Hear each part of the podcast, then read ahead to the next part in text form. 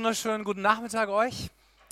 Ähm, schön, dass ihr einen verlängerten Ausflug in den Schlossgarten oder in den Park ähm, habt äh, fallen lassen, platzen lassen, um heute Nachmittag hier zu sein. Ähm, ich war jetzt schon eine ganze Weile nicht mehr da. Ich glaube, das letzte Mal war vor drei Jahren. Da wart ihr in der Kirche drüben. Habe mich aber jetzt aufklären lassen, dass, äh, dass es immer in dieser Zeit hier in diesem, in diesem Gebäude ist. Ähm, ich habe einen ganz spannenden Text heute, über den ich zu euch sprechen darf. Und zwar steht in der Apostelgeschichte. Und da ich weiß, dass bei euch die Predigten nicht so lang gehen, habe ich gedacht, fangen wir gleich an. Wenn ihr eine Bibel dabei habt oder Telefon oder dergleichen, dann schlagt doch mal mit mir auf Apostelgeschichte 16. Und zwar ab Vers 23. Okay. Seid ihr da? Okay, gut, super. Und als sie ihnen, damit sind Paulus und Silas gemeint, viele Schläge gegeben hatten, da warfen sie sie ins Gefängnis und befahlen dem Kerkermeister, sie sicher zu verwahren. Dieser warf sie, als er solchen Befehl empfangen hatte, in das innere Gefängnis und befestigte ihre Füße im Block. Um Mitternacht aber beteten Paulus und Silas und Lob sangen Gott und die Gefangenen hörten ihnen zu.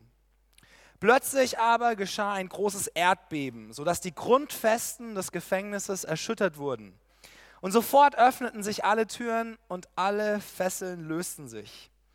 Als aber der Kerkermeister aus dem Schlaf aufwachte und die Türen des Gefängnisses geöffnet sah, zog er das Schwert und wollte sich umbringen, da er meinte, die Gefangenen seien entflohen. Paulus aber rief mit lauter Stimme und sprach, tu dir kein Leid an, denn wir sind alle hier. Er aber forderte Licht und sprang hinein und zitternd fiel er vor Paulus und Silas nieder. Und er führte sie heraus und sprach, ihr Herren, was muss ich tun, dass ich gerettet werde? Sie aber sprachen, glaube an den Herrn Jesus und du wirst gerettet werden, du und dein Haus. Soweit mal zu diesem Text. Ich weiß nicht, wer von euch war schon mal im Gefängnis? Das ist eine ganz interessante Frage, das mal in der christlichen Gemeinde zu fragen. Also ich meine jetzt äh, nicht zu Besuch, sondern eingesessen.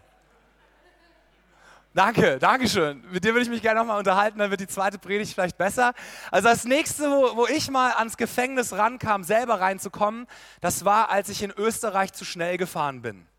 Ich weiß nicht, ob ihr schon mal im Urlaub wart, in Italien oder so, und seid in Österreich auf der Autobahn gewesen, wurdet geblitzt. Da kann man tatsächlich entscheiden, ob man irgendwie 100 oder 150 oder, oder 30 Euro bezahlen möchte, je nachdem, wie viel man zu schnell gefahren ist, oder ob man äh, zwei Tage einsitzen möchte. Ja? Ich habe mir dann damals überlegt, ja, ich hätte gerne eine Zelle mit Alpenblick, ja, und, und darf ich meine Tochter mitbringen? Ja, die will das auch mal gerne sehen. Äh, das war so das, was ich am nächsten dran war, selber mal ins Gefängnis zu kommen. Aber hier ähm, bei Paulus und bei Silas ist das echt. Ich möchte euch gerne so ein bisschen Kontext geben, wie es zu dieser Situation gekommen ist. Ähm, Paulus und Silas, die wollten eigentlich nach Asien, um dort äh, weiter zu evangelisieren und Gemeinden zu gründen.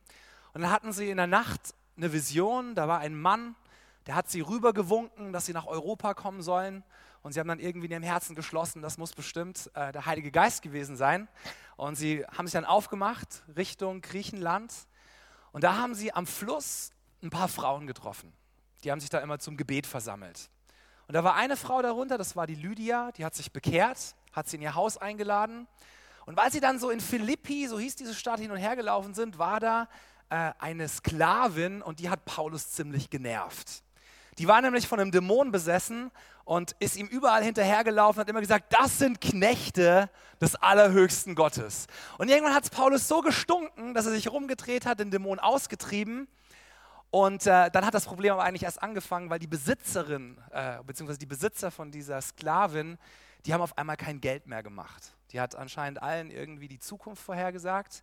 Und so hat man sie dann irgendwie vors Gericht gebracht und da saßen sie jetzt im Knast. Und äh, es ist Nacht, es war kalt, es ist bestimmt nicht so bequem wie in deutschen Gefängnissen. Und ähm, was sie gemacht haben, war, sie haben gesungen.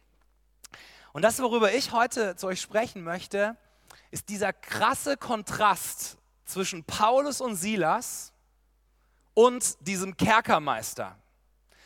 Also die beiden, die waren eigentlich in einer vergleichbaren Situation. Paulus und Silas waren geschlagen worden. Ich bin mir sicher, sie hatten ziemlich Schmerzen. Ich habe vor zwei Tagen wieder so ein Muttermal äh, rausgemacht bekommen und äh, heute Morgen war ich dann in der Gemeinde und wie gut brüderlich dir jeder auf die Schulter haut, äh, habe ich dann ein bisschen von diesem Schmerz nachvollziehen können. Die waren geschlagen worden, äh, die sind eingekerkert worden, es hat sich ein Mob gebildet. Äh, wahrscheinlich wollten die sie nicht nur schlagen und sie wussten nicht wirklich, was jetzt passieren würde. Und was sie gemacht haben, ist, sie haben gebetet und sie haben gesungen. Und dann auf der anderen Seite hier dieser Kerkermeister, der auf einmal auch in einer schwierigen Situation war. Weil wenn man als Kerkermeister seine Gefangenen verloren hat, dann hat, war das gleichbedeutend mit äh, sein eigenes Leben zu verlieren. Und deswegen wollte er sich in dem Moment auch umbringen. Also im Prinzip zwei Personen oder zwei Personengruppen, beide eine richtig miese Situation. Der eine will sich umbringen und der andere fängt an, Gott zu preisen. Möchte ich mal fragen, wie das bei dir so ist. Ja, wenn du so in so schwierige, auswegslose Situationen kommst, gehörst du eher so zu der Kategorie, die dann anfängt, Gott zu preisen oder die, äh, die dann lieber ihrem Leben ein Ende setzen möchte. Bei Männern ist das ja immer so, wenn sie Grippe kriegen, ne? dann wollen sie gerne, meinen sie zumindest, dass sie sterben. Ja? Ähm, es, es, hat schon Sinn, dass die Frauen die Kinder kriegen, sagt, meine, sagt meine, meine Frau zumindest immer. Aber irgendwie ist das ja nicht ganz normal, dass man wenn man gerade geschlagen wurde, trotzdem Gott preist und Gott dankt. Und ich möchte gerne mit euch ein bisschen darüber sprechen, zunächst mal, ähm, warum hat das Paulus und Silas gekonnt? Warum konnten sie Gott preisen, obwohl sie in dieser, in dieser schwierigen, ausweglosen Situation waren? Ich glaube, wenn man etwas Schlimmes erlebt und trotzdem nicht die Hoffnung verliert, dann hat das damit was zu tun, dass man eine Perspektive hat, die über die Situation rausgeht sage das nochmal. Ich glaube, wenn man in einer schwierigen Situation ist und man verliert trotzdem nicht die Hoffnung, dann hat das damit was zu tun, dass man eine Perspektive hat, die über die Situation rausgeht. Die meisten von euch arbeiten ja mittlerweile. Als ich vor vier, fünf Jahren hier war, da sind die meisten noch Studenten gewesen. Äh, das ist jetzt anders. Ihr seid alle im richtigen Leben angekommen. Und ähm, ihr alle habt vielleicht auch Chefs. Und äh, der eine mag einen netten Chef haben, der andere einen weniger netten Chef. Aber ich möchte dich einfach mal bitten, dir vorzustellen, es ist Sommer und du hast deinen letzten Arbeitstag und du weißt, danach fliegst du drei, vier Wochen in die Karibik. Ja, oder keine Ahnung, was für dich dein Traumziel ist. Da soll ja auch Leute geben, die dann irgendwie in eine Hütte auf die Berge gehen oder keine Ahnung. Aber du hast deinen Urlaub vor dir. Und du bist da in deinem Betrieb, der letzte Arbeitstag, und dann kommt dein Chef und der knallt dir so einen richtigen Stapel Akten auf den Tisch oder was auch immer das bei dir ist, was weiß ich, Codes oder Software oder so. Äh, und er sagt so, das haben sie jetzt zu bearbeiten, ja. Und das ist kompliziert, das ist schwierig, das ist ein Haufen Arbeit, mit der du nicht gerechnet hast. Ähm, ich möchte euch sagen, wie es mir geht. Also ich habe jetzt nicht die Situation, ich habe es in anderen Bereichen. Wenn mir das passiert, dann denke ich, hey, noch sechs Stunden und dann geht mein Flieger. Ihr könnt mir, was ihr wollt, auf den Schreibtisch legen. Ihr könnt mir die schwierigsten Fälle geben. Ich bin da fröhlich dran. Ich mache das mit der bestmöglichen Einstellung. Ich wünsche euch noch alle äh, ein schönes Wochenende und ich bin glücklich, obwohl ich gerade diesen ah, Stapel auf meinen Tisch gelegt bekommen habe. Egal wie schwer die Arbeit ist, du weißt, der Nachmittag kommt, der Flieger geht und dann vier Wochen lang könnt ihr mich alle mal. Du hast eine Perspektive, die über den Moment hinausgeht. Umgekehrt, wenn du gerade aus vier Wochen Karibik kommst, ja, und äh, du hast deinen ersten Arbeitstag und dann kommt einer und knallt dir das auf den Tisch, dann kannst du kotzen. Ja? Dann denkst du, ich, ich weiß nicht, wie, wie, soll, wie soll ich das schaffen? Wie soll ich das überleben? In, in einer Woche wird wahrscheinlich mein ganzes Urlaubsgefühl wieder weg sein. Du hast keine Perspektive, dass Erholung kommt, irgendetwas Schönes kommt. Aber Paulus, glaube ich, der hatte selbst in den allerschlimmsten Situationen eine Perspektive, die über die Situation hinausgeht. Ich möchte euch mal ganz kurz eine Stelle zeigen im, im Römerbrief. Das ist ja von Paulus. Ähm, könnt man mal aufschlagen? Römer 5. Ich erspare euch mal die ersten zwei Verse, da redet Paulus irgendwie über die Herrlichkeit Gottes und dass äh, dass er Zugang zu dieser Herrlichkeit hat und dass ihn das inspiriert. Er spricht von Gnade, die er erfahren hat. Er spricht von Frieden, den er erfahren hat. Und dann sagt er in Vers 3 was ganz interessant ist. Er sagt, nicht allein aber das, sondern wir rühmen uns auch in den Bedrängnissen. Rühmen ist ein ganz interessantes Wort. Ja? Also wir, wir geben an, wir, wir freuen uns darin, ja, wir rühmen uns in den Bedrängnissen. Und warum tun wir das? Weil wir eine Perspektive haben, die größer ist als der Moment, denn wir wissen, dass wenn wir in der, Be in der Bedrängnis dranbleiben, ja, in diesen schwierigen Situationen, im Kerker, jetzt in Philippi, wenn wir dranbleiben, dann macht das etwas mit uns als Person, dann macht das etwas mit unserer Persönlichkeit, dann macht das etwas mit unserem Glauben. Diese Bedrängnis, sie führt zu Ausharren. Ja? Du wirst auf einmal jemand, der auch in schwierigen Situationen dranbleiben kann. Ja, das ist ja was, eine, Qualität, die in unserer Gesellschaft eigentlich komplett verloren gegangen ist. Ähm, man gibt sofort auf. Ja, sobald ein bisschen Widerstand kommt, dann schmeißt du deine Beziehung weg. Ja, dann willst du einen anderen Job, dann wechselst du die Stadt. Keine Ahnung. Ausharren ist nicht unbedingt eine Qualität, die uns noch auszeichnet. Aber das wird nur in Bedrängnis geboren. Und dann, wenn wir in, dieser Aus, in diesem Ausharren drin bleiben, dann nennt die Bibel das Bewährung. Ja, wir werden, wir werden fit. Das haut dich nicht gleich irgendwie um, wenn irgendwas passiert. Du bist bewährt. Und da diese Bewährung, die führt zu Hoffnung. Ich kann mich noch gut erinnern, als wir vor ein paar Jahren unseren Dienst gegründet haben, da gab es manchmal so Situationen, die irgendwie auswegslos schienen. Ähm, ich kann mich einmal erinnern, da sind wir nach Rumänien gefahren mit einer Gruppe von 30 Jugendlichen und da war eine Gemeinde, die hat gesagt, ja, wir können da alle auf dem Boden schlafen und das ist recht günstig dann, wenn man Einsatz anbietet und alle auf dem Boden schlafen. Und dann kamen wir dort an und äh, es ging nichts. Ja? Dass die Gemeinde hat gesagt, ja, das tut uns leid, das geht jetzt doch nicht. Äh, sie hätten uns aber in ein Hotel gebucht ja, für, für zehn Tage. Die Nacht hat 30 Euro gekostet. Ich habe das mal kurz im Kopf multipliziert. Äh, 10 mal 30 sind 300, dann mal 25, 30 Personen. Ich, ich habe versucht, diesem Pastor zu erklären, dass das nicht geht. Äh, aber, aber der wollte das irgendwie nicht verstehen. Und dann habe ich gesagt, ja, lass uns doch mal woanders gucken. Meint er, nee, er hat schon überall geguckt. Dann habe ich gesagt, nee, wir gucken trotzdem noch mal. Und siehe da, wir sind dann kurz rumgefahren, ich mache die Geschichte kurz. Äh, wir haben was gefunden, wo sie uns dann tatsächlich irgendwie für zwei Euro die Nacht alle haben schlafen lassen. Aber der Moment, da habe ich echt geschwitzt. Aber ein paar Jahre vorher habe ich das schon mal erlebt, als ich aus Südamerika nach Deutschland kam, äh, dass Gott uns aus dem Nichts ein Haus geschenkt hat, in dem wir äh, sechs Jahre lang gewohnt haben, zwei Stockwerke und nicht einen Pfennig Miete bezahlen mussten. Und als ich da in Rumänien war, habe ich gedacht, ach Gott, das mit dem Haus, das hast du auch schon mal gemacht. Äh, wie wäre es, das klappt jetzt hier auch, bloß mit 30 Personen. Nicht, dass ich in dem Moment nicht gezittert hätte, aber ich hatte irgendwie so eine Erfahrung mit Gott gemacht. Ich habe das schon mal durchlebt und irgendwie war mein Herz ruhiger. Versteht ihr, was ich meine damit? Ich hatte Hoffnung in dem Moment. Und ich glaube, Paulus wusste in diesem Gefängnis, ähm, das ist jetzt gerade nicht besonders angenehm, wo ich da drin bin. Aber Gott muss damit eine Absicht gehabt haben. Und die hat er ja auch. Dieser Kerkermeister hat sich bekehrt. Jetzt möchte ich euch gerne eine Geschichte erzählen. Ich möchte euch eigentlich zwei Geschichten heute erzählen, die in den letzten Monaten in meinem Leben passiert sind und die, die äh, ganz viel damit zu tun haben. Geschichte Nummer eins. Vor fünf Jahren haben wir bei Gospel Tribe mal internationale Ads geschaltet. Man wisst ja, auf Google kann man so Werbeanzeigen schalten. Und für, für ein paar Monate haben wir das mal international gemacht. Ähm, einfach, dass man, egal aus welchem Land, diese, diese Werbungsanzeigen sehen konnte. Und dann war das so, dass wir im Prinzip jede Woche ein E-Mail von irgendwo aus der Welt gekriegt haben. Nicht nur eins, sondern meistens war das 10, 15. Uh, Dear Pastor, can you please come and revive my village? Ja, das kam aus, aus Uganda, aus Pakistan, aus Indien, aus Kenia. Alles Leute, von denen ich noch nie gehört hatte, die einfach halt blind das Internet durchforsten nach christlichen Organisationen und denen das schreiben. Und da war ein junger Mann dabei, ein junger Pastor aus Pakistan, der hat geschrieben, bitte komm nach Pakistan und lass uns hier Evangelisationen machen und Gemeindeveranstaltungen und so weiter. Ich wusste nicht, ob das ein Pastor ist oder ein Terrorist. Ich hatte keine Ahnung. Ja. Und ich hab, irgendwann haben wir dann einfach nur noch standardmäßig zurückgeschrieben, sorry, wir haben gerade keinen Plan, in dein Land zu kommen, aber wir speichern deine E-Mail und wenn wir in der Zukunft mal kommen, dann melden wir uns. Haben wir auch wirklich gemacht. Aber der hat keine Ruhe gegeben. Hat er nochmal geschrieben. Ich sagte, nee, wirklich nicht.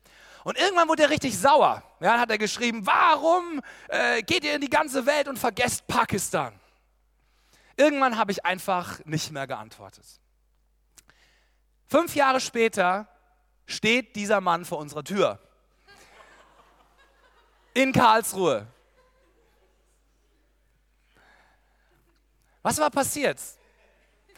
Der hat sich nicht entmutigen lassen davon, dass wir eben da jetzt nicht kommen wollten. Er hat das selber gemacht und er hat in den Dörfern um seine Stadt herum hat er so kleine Dorfgemeinden gegründet. Müsst ihr euch vorstellen, einfach so ein Hof von einem armen Haus, da wird ein Tuch gespannt und da hat es dann Platz für 50 bis 100 Leute. Und in einem dieser Dorf, dieser Dörfer, diese Dorf, gab es einen jungen Christen, der hat sich in ein muslimisches Mädchen verliebt. Und die haben da angefangen, miteinander anzubändeln und äh, könnt euch natürlich denken, dass das der Familie von ihr überhaupt nicht gefallen hat. Und dann haben sie was ganz Fieses gemacht. Ähm, wenn du in Pakistan jemanden richtig dran kriegen willst, dann musst du nur behaupten, dass du gesehen hast, wie er entweder den Koran geschändet hat oder äh, dem Propheten gelästert. Weil darauf steht in Pakistan immer noch Todesstrafe. Und dann haben diese Eltern gesagt, der Typ hat Seiten aus dem Koran rausgerissen. Und auf einmal hat sich ein Mob gebildet von, von Muslimen, angestachelt von ein paar Radikalen, sind zu seinem Haus gezogen und wollten ihn lynchen. Und dieser junge Pastor, von dem ich euch gerade erzählt habe, der vor unserer Tür stand, der hat in diesem Moment diesen Jungen verteidigt und hat ihn zur Polizei gebracht, dass die Polizei ihn beschützt. Da wurde er dann umgebracht. Und das Resultat war, dass die gleichen Leute, die diesen Jungen umbringen wollten, jetzt hinter diesem Pastor her waren, weil das in ihren Augen das Gleiche war, ob man jetzt den Koran lästert oder denjenigen verteidigt, der das gemacht hat. Kurzum, er und seine Familie hat drei Kinder, sie mussten fliehen, sie sind alle drei Monate in ein anderes Haus äh, umgezogen und überall, wo sie unterkamen, hat man Leute von den Gastgebern umgebracht, ja, haben ihr Leben verloren. Richtig, richtig krass. Und da kam der Moment, wo er wusste, wenn er mit dem Leben davonkommen will und nicht noch mehr Menschen wegen ihm sterben sollen, dann muss er aus Pakistan raus. Hat sich von all seinen Freunden Geld geliehen, so viel wie ging, hat sich von internationalen und nationalen Organisationen seinen Fall dokumentieren lassen, Zeitungsartikel ausgeschnitten, Polizeiberichte mitgebracht und hat Schleuser bezahlt mit 10.000 Euro, die ihn ähm, auf irgendwelchen Landstraßen nachts durch den Iran, durch die Türkei bis nach Deutschland gebracht haben. Und mitten in Deutschland haben diese Leute ihn rausgelassen. Ähm, ich glaube, das war Gießen, die Stadt. Und dort hat er Asyl beantragt. Und aus all den möglichen Orten in ganz Deutschland haben die Behörden ihn nach Karlsruhe verlegt, in ein Haus, das buchstäblich 20 Meter von unserer Bibelschule entfernt ist. Und als er dann dort ankam, ähm, mit mehreren Muslimen in ein Zimmer gesperrt, gesteckt wurde, gesperrt nicht, aber es hat schon was von Stall, ähm, da hat er, hat er sich erinnert, ich hatte doch Kontakt mit diesen Leuten aus Karlsruhe. Sucht im Internet und denkt, das Internet spinnt. Weil immer, wenn er die Adresse eingab von unserem Dienst, hat ihm das genau den Ort angezeigt, wo er selber war. Und da habe ich gedacht, das stimmt hier nicht. Ja? Und eines Tages klopft es dann morgen an seine Tür und sagt, hallo, ich bin der, bin der Sohn so und äh, ich bin jetzt da. Hat seine Geschichte erzählt. Dann habe ich gesagt, ja super, wenn du schon da bist, dann lass uns doch äh, für dieses ganze Haus da, wo die ganzen pakistanischen Flüchtlinge drin äh, sind, äh, eine Weihnachtsfeier machen haben wir äh, gesagt, was, was machen wir? Curry, ja, das ist ganz wichtig, egal was wir machen, Chicken Curry. Und äh, Jesus-Film und du predigst. Ja, ähm, und da war er gleich dabei. Die ganze Gemeinde hat für eine Woche gestunken. Ihr könnt euch das nicht vorstellen. Das ist unglaublich. Auf jeden wir haben diese Veranstaltung gemacht. Eine Familie aus der Gemeinde hat ihn aufgenommen. Über Frankreich haben wir den Rest seiner Familie nach Deutschland gebracht. Und auf einmal hatte ich jemanden vor mir sitzen und ich dachte, jawohl, äh, das ist zumindest kein Terrorist. Ja, wir haben schon ein paar evangelistische Veranstaltungen miteinander gemacht. Super. Und dann hat er mich wieder gefragt, und was machen wir jetzt mit Pakistan? Er kann nicht mehr zurück. Dann habe ich gesagt, ja, okay, okay, okay, okay. Ich habe mit meiner Frau geredet äh, und meine Frau hat gesagt, äh, pass mal auf, also ähm, ich bin nicht besonders drauf, scharf drauf, meinen Mann zu verlieren. Wenn du denkst, dass das wirklich von Gott ist, dann geh, ansonsten bitte nicht. Aber wenn du denkst, es ist von Gott, dann, dann mach das. Wir haben gebetet, wir haben geplant, haben wir gesagt, also gut, wir machen eine große Evangelisation in Pakistan. Ähm, wir versuchen das Basketballstadion zu mieten. Basketballstadion müsst ihr euch vorstellen, so ein riesengroßer Sandplatz, wo zwei Körbe aufgebaut sind. Und äh, hat er gemeint, da, da würden dann so irgendwie, ja, so 15.000 Leute äh, reinpassen. Haben wir dann versucht und dann haben die gesagt, nee, da geben sie keine Genehmigung dafür, äh, nur in der Halle. Dann haben wir eine, eine, eine, Hochzeitshalle gemietet. Das war die größte Halle in dieser Stadt, Sialkot. Da passen 3.000 Leute rein. Also ich weiß nicht, wer von euch noch heiraten will. Äh, heiraten in Pakistan, das ist, äh, ist eine andere Dimension. Auf jeden Fall, wir haben diese Halle gemietet, wir haben äh, in den verschiedenen Dörfern, Städten drumherum Veranstaltungen geplant. Irgendwann war die Würfel gefallen, wir sind nach Pakistan geflogen. Vorher war noch das kleine Problem, dass es einen Haufen Geld gekostet hat. Ja, ähm, wir haben insgesamt für die Miete und Polizeibestechen und Sicherheitsleute und die Busse und alles drum und dran mit Flügen hat das um die 12.000 Euro gekostet. Ich habe gedacht, wow, das, das kriege ich, krieg ich nie zusammen. War ich in so einer Jugendgruppe in der Schweiz, ja, in der Schweiz, und, äh, und ich habe gar nicht gewusst, ich habe das nur erzählt, ich habe jetzt nicht um Geld gebeten. Dann kommt so einer zu mir und sagt so, ja, jetzt habe ich noch eine Frage. Ähm, was kostet diese Evangelisation? habe ich gesagt, ja, also zwölfeinhalb. Und dann habe ich gesagt, das ist ja ein Spottpreis. Ja. Äh, äh, hat er, hat er mich gefragt, ja, wie viel soll ich dir denn überweisen? dann habe ich gesagt, ach. ich habe es mich nicht getraut, das zu sagen. Ne? Ich habe dann, hab dann nicht gesagt alles. Ich habe dann gesagt, ach du, ganz fromm, ähm, bet doch mal. Ja? Und, äh, der hat einen größeren Betrag überwiesen. Ähm, Jetzt haben wir 20.000 Euro am Ende gehabt. Siebeneinhalb mehr, als wir, als wir gebraucht haben. Haben eine Hammerzeit in Pakistan gehabt. Wirklich Tausende und Abertausende Leute erreicht. Ähm, die Veranstaltungen waren voll bis auf den letzten Platz. Die Leute haben sich bekehrt. Das war richtig gut organisiert, auch wie die dorthin gekommen sind, wie sie wieder ähm, in ihre Dörfer zurückgekommen sind. Da waren Leute im Bus, die haben Buch geführt, die haben Nummern aufgeschrieben, die haben die Leute interviewt, wo sie stehen, weil du siehst das ja nicht sofort, ob das jetzt Muslime sind oder Christen. Und richtig, richtig krasse Frucht. Und, äh, und jetzt sind wir, sind wir zurück und ähm, habe mich jetzt gleich mit ihm wieder getroffen. Er ist jetzt hier in Deutschland, konnte natürlich nicht mit. Und äh, sind jetzt dabei, im Januar äh, da eine Bibelschule zu planen im Prinzip für, für die armen Leute, weil die Christen, das sind 80 Prozent, können nicht lesen und schreiben, die kriegen keine Jobs. Ähm, richtig schwierig für die dort zu überleben. Und, äh, und für die wollen wir so eine, wollen eine Schule starten. Warum erzähle ich euch diese ganze Geschichte? Hier, dieser Sunil, so heißt er, ich darf euch den Namen sagen. Ich glaube, der war an einem Punkt angekommen, wo er gesagt hat, Gott, warum, warum passiert das alles? Ja?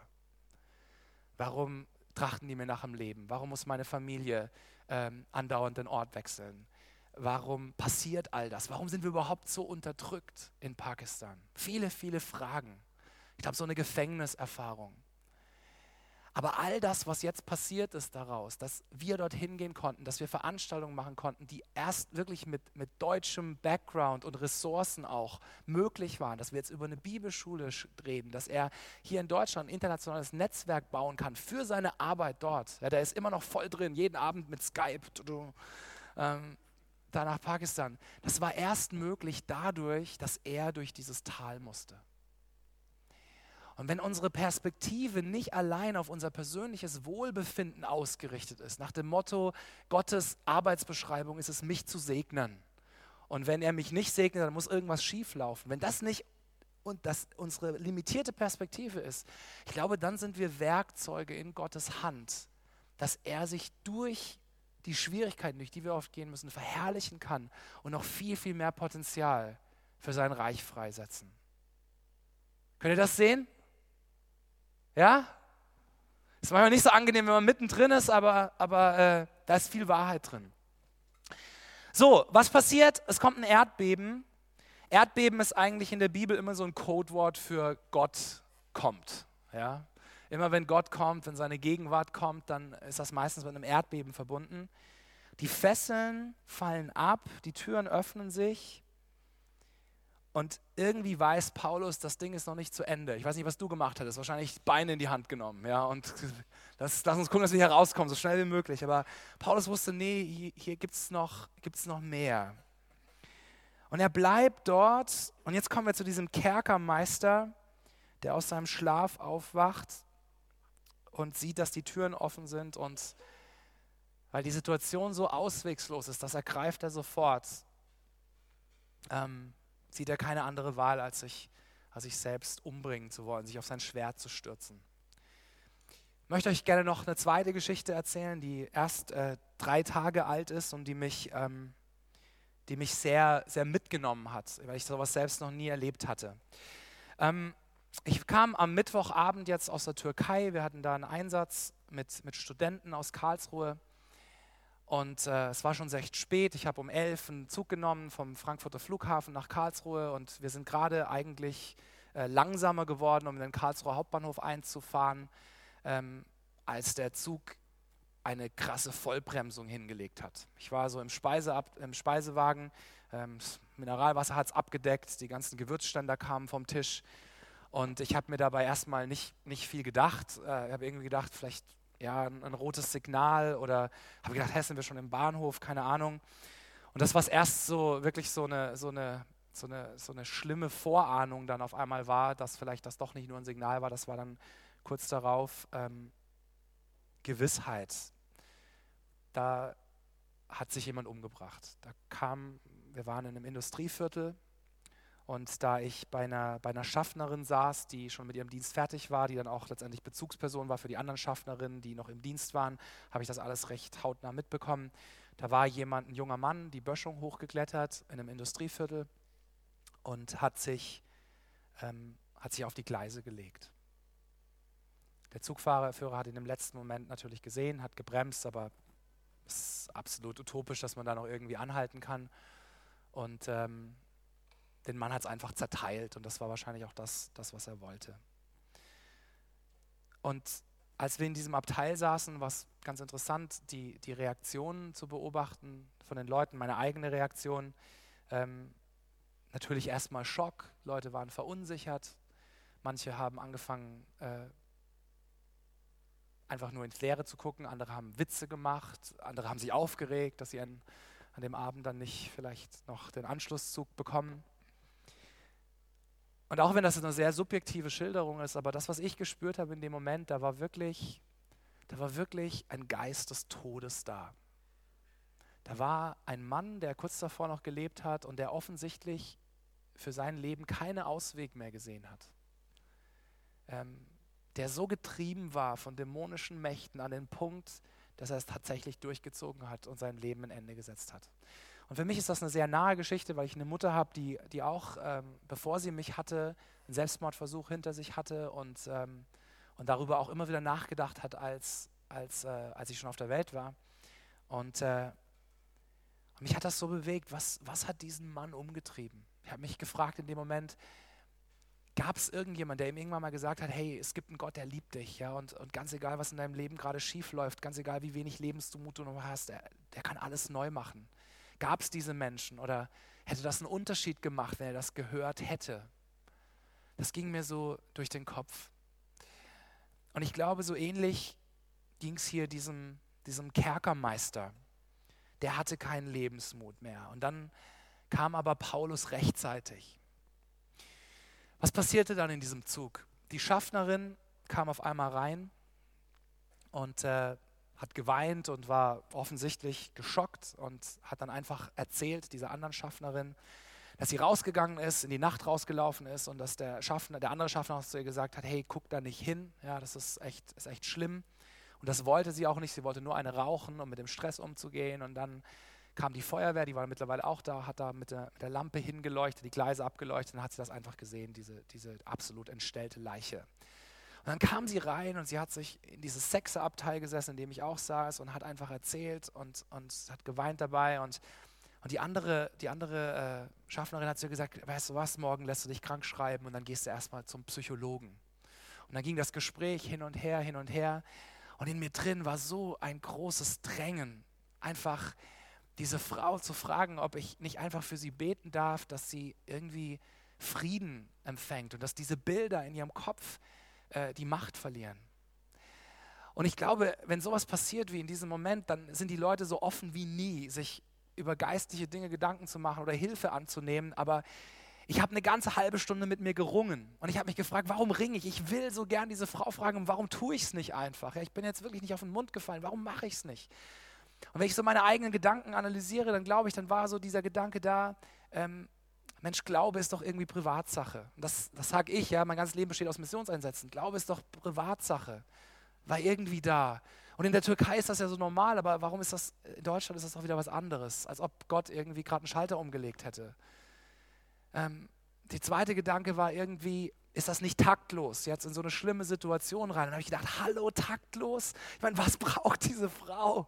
Anderes als eine Begegnung mit Jesus. Und irgendwann habe ich gesagt, entschuldigen Sie bitte, ich möchte Sie nicht unterbrechen. Ich, äh, ich, ich glaube an Jesus und ich möchte sie einfach fragen, ob, ob ich für sie beten darf. Und dann guckt sie mich an und sagt, ach, das ist aber nett. Ja, natürlich dürfen sie, wenn das was hilft. Ich sage, ja.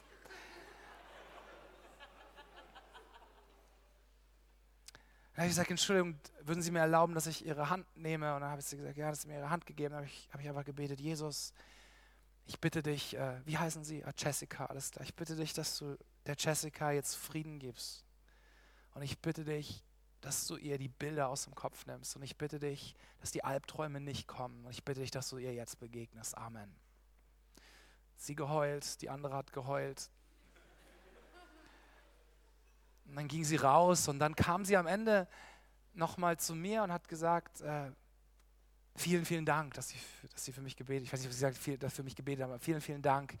Und äh, die ist jetzt nicht auf die Knie gefallen, hat sich bekehrt, aber, aber ihr Gesicht hat Bände gesprochen über das, was in diesem Moment in ihr passiert ist. Und ich war so froh, dass ich es gemacht hatte.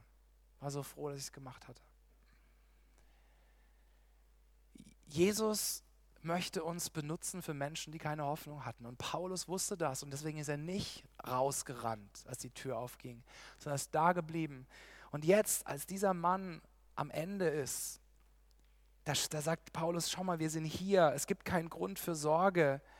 Und dann heißt es, der Mann führt sie heraus und, und auf einmal ist er geistlich offen und er sagt, ihr Herren, was soll ich tun, um gerettet zu werden? Und, und, und, Paulus muss ihm nur noch erklären, glaube an den Herrn Jesus und du wirst gerettet werden, du und dein Haus. Ja, und Rettung im Neuen Testament, das ist ein Wort, das geht weit aus über, über irgendwie einen Pass für den Himmel zu kriegen hinaus. In Rettung steckt im Griechischen das Wort Heil. Ja, wir glauben an den Heiland. Ja, diejenigen von euch, die eine fromme Oma hatten, die haben euch das, die hat euch das erklärt, dass der Heiland ist. Ja? Und Heil, das bedeutet so viel wie Wohlergehen in allen Bereichen deines Lebens, ja? in deinen Beziehungen, in deiner, in deiner Schuld. Ja? Ähm, ich weiß nicht, ich habe glaube ich keine Zeit mehr, sonst habe ich noch eine Geschichte aus dem Flugzeug erzählt. Ähm, habe ich noch fünf Minuten? Nicht mehr, okay, drei. Also, ähm, Heil bedeutet einfach Gottes Frieden in alle Bereiche unseres Lebens. Und, und, und äh, Jesus möchte, dass die Menschen in unserem Land, die Menschen in deinem Umfeld, dass sie dieses Heil ergreifen können. Und dazu braucht es dich und dazu braucht es besonders dich in Momenten, in denen du selber in Schwierigkeiten steckst. Und ich hoffe, dass diese Predigt dich heute inspirieren kann, dass du deinen Blick über die Umstände hinaus richtest. Ja, dass du vielleicht den Römerbrief nochmal liest und überlegst, hey, wenn ich da jetzt mit einer guten Einstellung drin bleibe, wenn ich Gott preise, dann macht das was mit mir. Und es macht vor allem nicht nur was mit mir, es macht was mit äh, meinem Umfeld. Ich wünsche euch das. Ja. Es geht in diesen Wochen ja um Evangelisation und um Mission und das ist manchmal einfacher, als man glaubt. Das bedeutet einfach nur im richtigen Moment ähm, bereit zu sein. Ich lese euch einen Vers noch vor zum Schluss.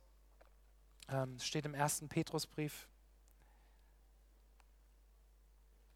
1. Petrus Kapitel 3, Vers 15. Seid aber bereit jederzeit zur Verantwortung jedem gegenüber, der Rechenschaft von euch über die Hoffnung in euch fordert, in Sanftmut und Ehrerbietung. Seid bereit jederzeit zur Verantwortung jedem gegenüber, der Rechenschaft von euch über die Hoffnung in euch fordert. Wenn ihr hier seid, wenn ihr Jesus kennt, dann lebt diese Hoffnung in euch. Und seid bereit zu jeder Zeit, ja, über diese Hoffnung ähm, Rechenschaft zu geben. Und dann glaube ich, dass Gott euch benutzen wird, um Kerkermeister und andere zu retten ähm, und in hoffnungslosen Situationen Hoffnung zu geben.